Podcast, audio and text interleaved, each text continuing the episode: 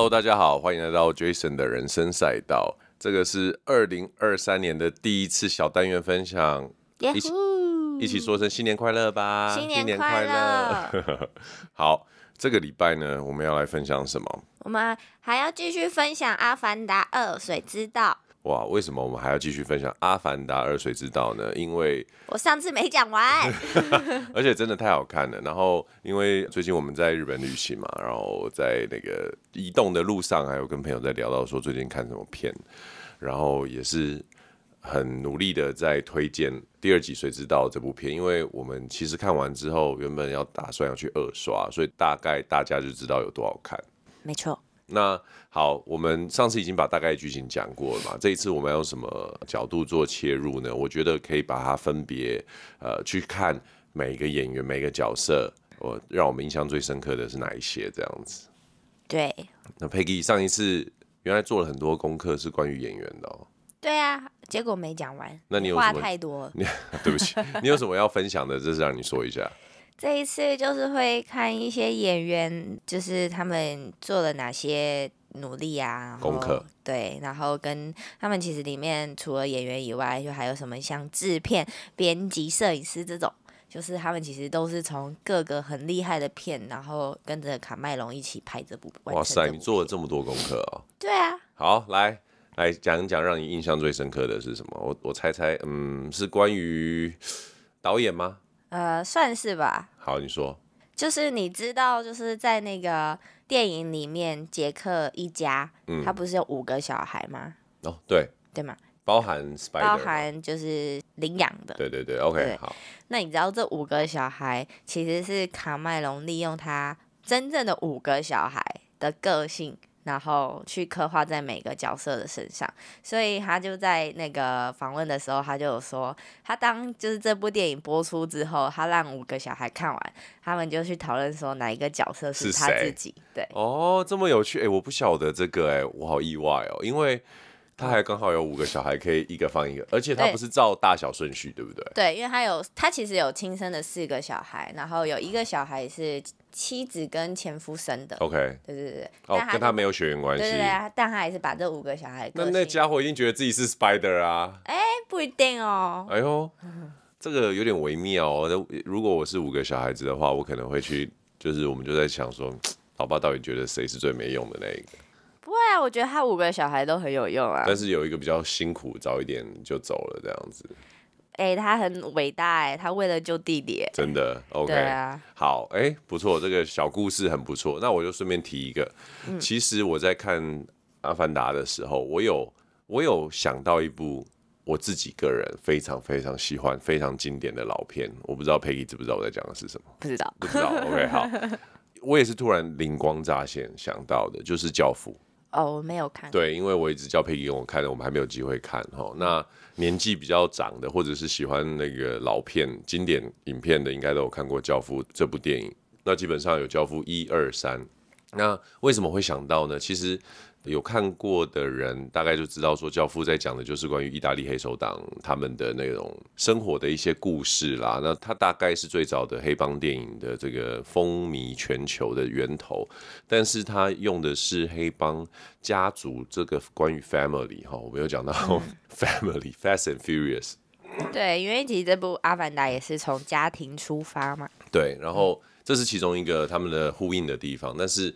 第二个呢，其实是老二，也就是说，在《教父》里面呢，也是老二后来撑起了家族，然后接下了这个就是说家族命脉这样子。那里面当然蛮多，就是说老爸对于老二的一开始的这种叛逆的行为很头痛啊。可是其实你后来发现，在很多故事里面都是这个叛逆的最像爸爸，最像爸爸，对，得到最多的那个关注啊，关注，但也得到最多的。惩罚，可是很多时候你又不得不去感谢，说他有这些脱轨的行为，去让整个局或者是他们遇到的危险得到了一个 破口。对。我们那天在看什么片的时候，有一个台词哦，就是那个英国的影集，其实里面有个台词，就是也是有个青少年的女孩，她讲了一句话，她说她父母就是叫她哦要，因为他们在危机当中，然后也是另外一部之后我会讲的片，然后重点是她爸爸是 MI6 的主管，然后就是叫他的，他们全家都陷入危机，然后就叫他的小孩说：“哦，你要啊、呃、听我的话，我们要怎么样怎么样怎么样。”然后那个小孩就很不爽，跟他讲说：“你要叫我当小孩的时候就要听你们的话，然后可是有的时候你又希望我像大人一样照顾大家。”对，我觉得对于这些片里面的青少年，很容易就会处于这种这种阶段。嗯，对，所以。也可以呼应说，现在很多的戏剧都会有这种所谓 family 的价值啊，所以你会在《阿凡达二》里面看到蛮多其他片，今特别是今年片的一一些安排，有人觉得无聊，我个人是觉得还蛮有趣的。对，OK，所以好，接下来你要跟我们分享什么？接下来跟你分享，就是你知道那个里面有一个小孩的角色叫。Kiri 就是綺丽，綺丽，对对对，对，就是一个十四岁的少女。嗯嗯嗯。那应该看有看过的人，应该后面会想做一点功课，人就会知道，原来他就是上一集那个博士演的，这样。哦。就是是上一集的那个博士演的。哦。嗯，就是说就是演格雷斯博士，对对对对对对。Okay. 然后他就是那个雪哥尼威风。哦，对啊对啊对啊，他在第一集就是演跟着他们去阿凡达星球的。对对对，然后他们后来第二集那个卡麦隆又找他回来演这个很年轻的角色，因为他第一集死了嘛。对对，然后卡麦隆就说，他就会他选择再找他回来找的角，他说因为他很幼稚，他说他担得起这个角色。哎、欸，他们从异形到这边已经有三十年，三十年以上的交情，对啊。所以我可以了解人跟人之间，就是朋友之间，真的，要是你认识的年纪很轻的时候啊，嗯、你可能无论你到六七十岁，都还是那样子的互动方式。对，然后那时候那个雪哥，你微博就回他说。其实卡麦隆也才十六岁，我们两个半斤八两这样，互亏就对了。对，所以就会，他其实看完整部电影之后，你就会真的哦，觉得他真的担得起这个角色，哎，就是你根本看不出来说，哦，这个人已经是五六十岁一个七十，哦，他七十了，七十岁，对，反正就是一个年纪非常大的，居然去演一个十四岁的角色，然后你完全不觉得很奇怪。OK，因为。呃，有的人会想说，怎么会奇怪？这不是动画片吗？但是其实如果有机会的话，可以去看一下他一些幕后制作的方式。他拍摄的方式不是完全都是用动画去做呈现，呃，应该说不是完全是凭空想象的动画去做呈现。他卡麦隆是用一个脸部表情捕捉的技术，嗯，也就是说，演员在演戏的时候呢，其实是会挂一个有点像是头罩式的一个装置，然后。会吊着一个小型的感应器跟小摄影机，在你脸前面大概十五公分的地方拍摄你脸在做的所有表情，这样子。所以当整个戏在走的时候，所有的反应都会被那个那个呃影像记录器全部记下来。所以包含身体的肢体动作呢，甚至微妙到脸上肌肉表情的变化、挑眉啊，或者是呃有的人可能会有一些，比如说我有跟佩奇讲在里面，就是说。妈妈不耐烦，哇，那个对，那表情有够有够不真实的，真实的，因为他真的就是真人，脸上会露出那种不耐烦，但是又不想要破坏全部的人的气氛的那种，很真实就对了，我很难形容。那你们在荧幕大荧幕上面就可以看到说，哇，卡麦隆真的把这个推向了另外一个极致，所有的特写，其实动画片很少这种大特写，但是。在《水之道》里面，他用了很多特写去呈现人与人之间一些不能用台词表达的反应跟想要说的话，但是都是用表情呈现。而他呈现的方式就是刚刚 Peggy 讲的，用那种真人的演出捕捉的表情画面，然后直接再套入呃动画里面所呈现。所以刚刚你提到那个难能可贵的地方是七十岁的女演员，她怎么有办法表现出？十几岁小孩的，所以就是纯真表情，真的可以验证出卡麦隆说的，他真的很幼稚，真的很坏。不过我觉得演员这个角色呢，这我倒是要讲一下。如果他一辈子都做演员的话，嗯，我非常相信那个纯真的气息是一直存在他心目中的，因为一般人会慢慢的 老去跟。日常工作的耗损有很大的关系，不是说演员不会有耗损，而是他们一般人的耗损是就是这个巨大的你知道社会机器底下嘛，嗯、你你可能每天做的热情都变没热情。对，而演员来说，特别是像他们这种好莱坞的比较大咖的演员，他其实能在市场上存活三四十年这么久，一定是有很多不断的就是力量支撑着他们。其中一件事情呢，嗯、当然就是对于表演的热爱啊，对于这个产业，还有他自己本身的特质，所以。我觉得他去找一个年纪很大的，但是一辈子都做演员的人，可能都会去找一个，就是说小孩子嗯来演，会更具有说服力。嗯、因为我觉得奇力这个角色，他并不是全然的童真，他其实是智慧之母的。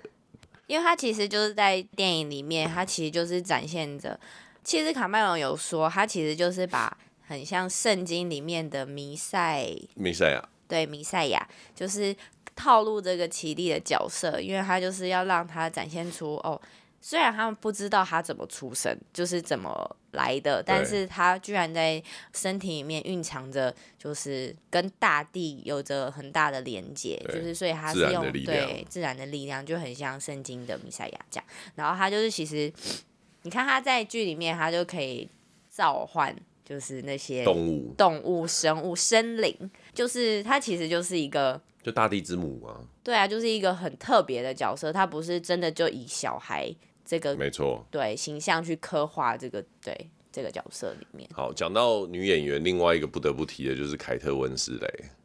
哦，哎、欸，听说她在拍的她。憋了七分钟啊！我佩奇对于这个新闻非常有感，因为我们两个都有在玩自由潜水。我我我最高也才四分半。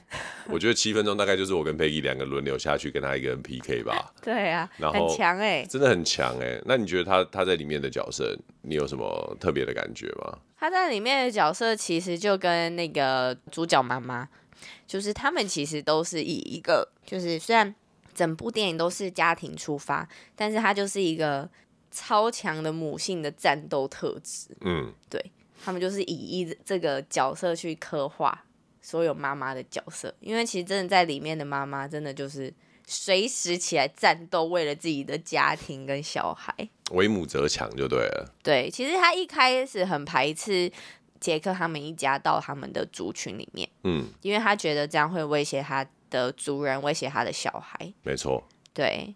所以我觉得，嗯，他在里面，其实我一开始没有发现是他，哎，喂，那你后来怎么发现呢？就是做了功课才知道是他，因为其实他那时候就有说，呃，他有演在里面演，然后我就会想说，啊，是哪一个？那是哪一个？那其实讲到妈妈角色，在里面当然两大巨星的妈妈角色，一个就是 Jack 的老婆嘛，对，Natalie 嘛，对不对？她就是一个呃，算是黑人女星，然后。他演过蛮多类似像这样子的一些动画片，然后他跟凯特温斯的两个表演方式就有很大的不一样，不太一样。因为 Zoe 她 Jack 的老婆，呃，女里面的女主角妈妈，她其实是属于一个表情、脸部表情跟情绪，对，都非常丰富。嗯。我会说她是一个比较激动的人。对，因为他就是会那种哇，对对对，他的嘶吼感，而且他是以弓为他的攻击武器的嘛。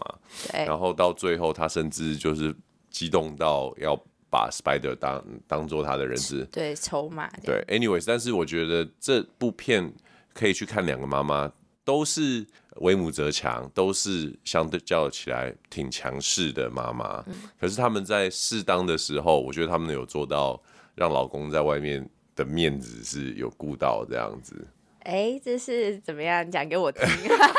没有，但是同一个时候，我觉得他们也不是期望着老公去家庭这一件事情，不是完全只期望老公去保护，他们自己也是适当的时候站出来，然后就是跟老公并肩作战。没错。可是我要讲的是表演方式，其实凯特温斯雷在表演上面来说，就会相对的在更多的不怒则威的感觉。嗯，因为他在剧里面就是挺着一个肚子，嗯，然后就是会有那种一站出来就是那种，哦，我就是皇后。对，所以我我觉得虽然是一部动画片，可是观众在看的时候，我蛮推荐你们去看两个妈妈的动画表情变化，因为刚刚我们前面有提到，既然都是表情捕捉的技术去捕捉真实演员的表情跟姿态。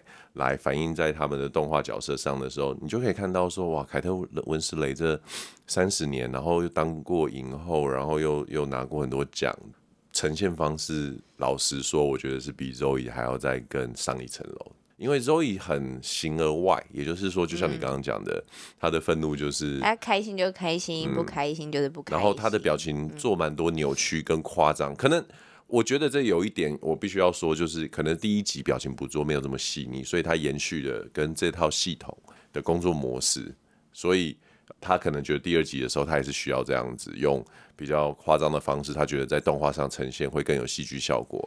但你们注意，在每一次就是凯特温斯那个角色的特写，其实很多的话他都没有说出口，他用他的表情去做呈现。这是我身为就是演过电影的角度来看演员们的临场表现的时候，会觉得哇，他怎么有办法透过动画角色还这么的。就是活灵活现。其实，在整部观赏的体验当中，我们是真的觉得好像在看真的，真的有这个族群，然后是真实电影的一个感觉，对不对？对，而且就是其实，在卡麦隆就有说过，其实《阿凡达》这部电影为什么会他有这个构想，是因为他十二岁的时候真的做了一个梦，就是梦到真的就跟《阿凡达》一样的梦境这样，所以他就把这个梦变成了一部电影。我们什么时候可以把一部梦变成一部电影？我觉得十二岁，然后卡麦隆现在已经六十岁了。对，所以如果你有那样子的一个动力，让你持续把一个梦放在心里面，并且为他努力四十年的话，我相信是很有机会。嗯，这个梦真的就非同凡响。对啊，然后呃，其实我觉得《阿凡达二》呢，有蛮多很就是还有很多。电影的元素，其他电影的元素，比如说我刚刚讲到，呃，那个教父嘛，对不对？嗯。那其实有人戏称它有那种那个唐老大，就是 Fast and Furious 的这种 family 的元素。其实讲白了一点，它就是一个好莱坞非常呃常见的一个故事，关于平呃生活美满的一家人，然后又遇到同样的敌人，然后他们又要去新的地方找到寻求其他人的支持，然后他们又。带领了新的族群，又重新再一次的战胜敌人，所以其实有蛮多的人看完是有跟我们说，他们觉得很无聊，因为剧情没什么新意，也没什么爆点。对，对，我还有朋友跟我说，他觉得他就是在看一部水里的玩命关头，因为就在里面就疯狂的冲啊冲啊这样。对对对，哎、欸。真的哎，他们骑的那个也是冲啊冲，哎、欸，也是有这个，也是有这种感觉。但我觉得这个叙述是对，但是老实说，我们以前在表演课的时候，常常老师就会说，因为有很多表演的书嘛，对不对？嗯、也有很多在讲剧本的书，其实大部分的公式都很类似。那其实我们都在讲，这就就是演员的英雄之旅。当然了，也可以是因此之旅哦，这没有性别的问题。也就是每一个人在得到最后最终成就、最终目标的路上，他会遇到很多困难。那克服这些困难的心路历程，酸甜苦辣，就是一部片呃很核心的元素。那这是每一个人都在讲类似的故事，因为故事一定就是要有高有低。然后有困难，然后如何去克服的心路历程。那差异只是好的电影呢，会把这个这样的故事说的引人入胜。那不好的可能就架构就支离破碎，让大家就呃没有办法没有办法投入。那对于那一些觉得《阿凡达二》不好看的人呢，我觉得我可以体会。可是很多时候，其实谁知道就像是。我那时候有跟 Peggy 分享，他让我想到，我一出来就跟 Peggy 讲说，他让我想到 Bruce，就是呃李小龙所说的，嗯，就是 Be Water 这样。我觉得在观影体验这件事情上，很多时候我们观赏者要负大概一半的责任去决定一部片好不好看。原因是大部分的片，如果你太抽离的话，我觉得都不会好看。就是其实电影就是。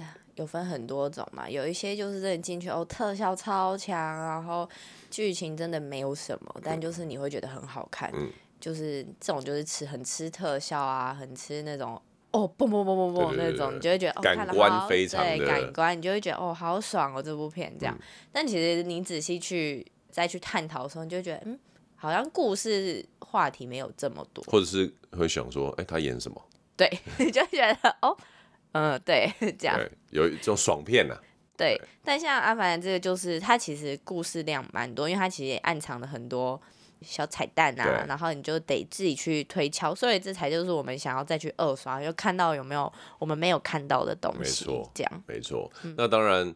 呃，青菜萝卜各有所好啦，只是说站在我们的观点里面，可能我跟 Peggy，我们两个都有参加过表演课啊，因为就觉得太爱看剧了这样子，然后我本身又喜欢演戏，那 其实看完，其实看完表演，呃，上完表演课之后再看每部戏，真的就是会有更多的这些味道跟层次在观影上面去呈现出来，所以总之呢，《阿凡达二》我们我们这个节目唯一一个讲过两次的电影。还是想再听第三次，应该大家会晓得说，对我们两个来说，这都是蛮好看的，这这是蛮好看的一部片啊。那也，也希望大家有机会的话呢，记住哦，可以在你们所在之地最好的影厅去看，无论是三 D 还是 4D Max 还是 whatever，不要等它到什么串流平台上在家里看，真的有点可惜。就是观影感受会比较不同吧？